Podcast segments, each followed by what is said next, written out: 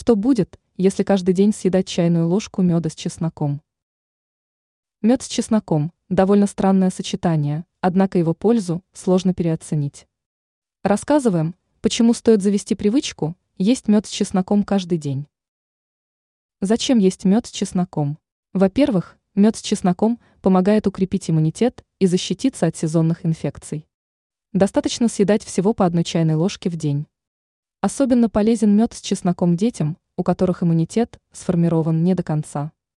Также эксперты советуют употреблять мед с чесноком при авитаминозе, астме, герпесе, гипертонии, деменции и болезни Альцгеймера.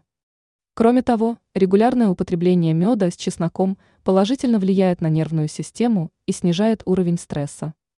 Ранее мы рассказывали про неожиданную пользу замороженных овощей.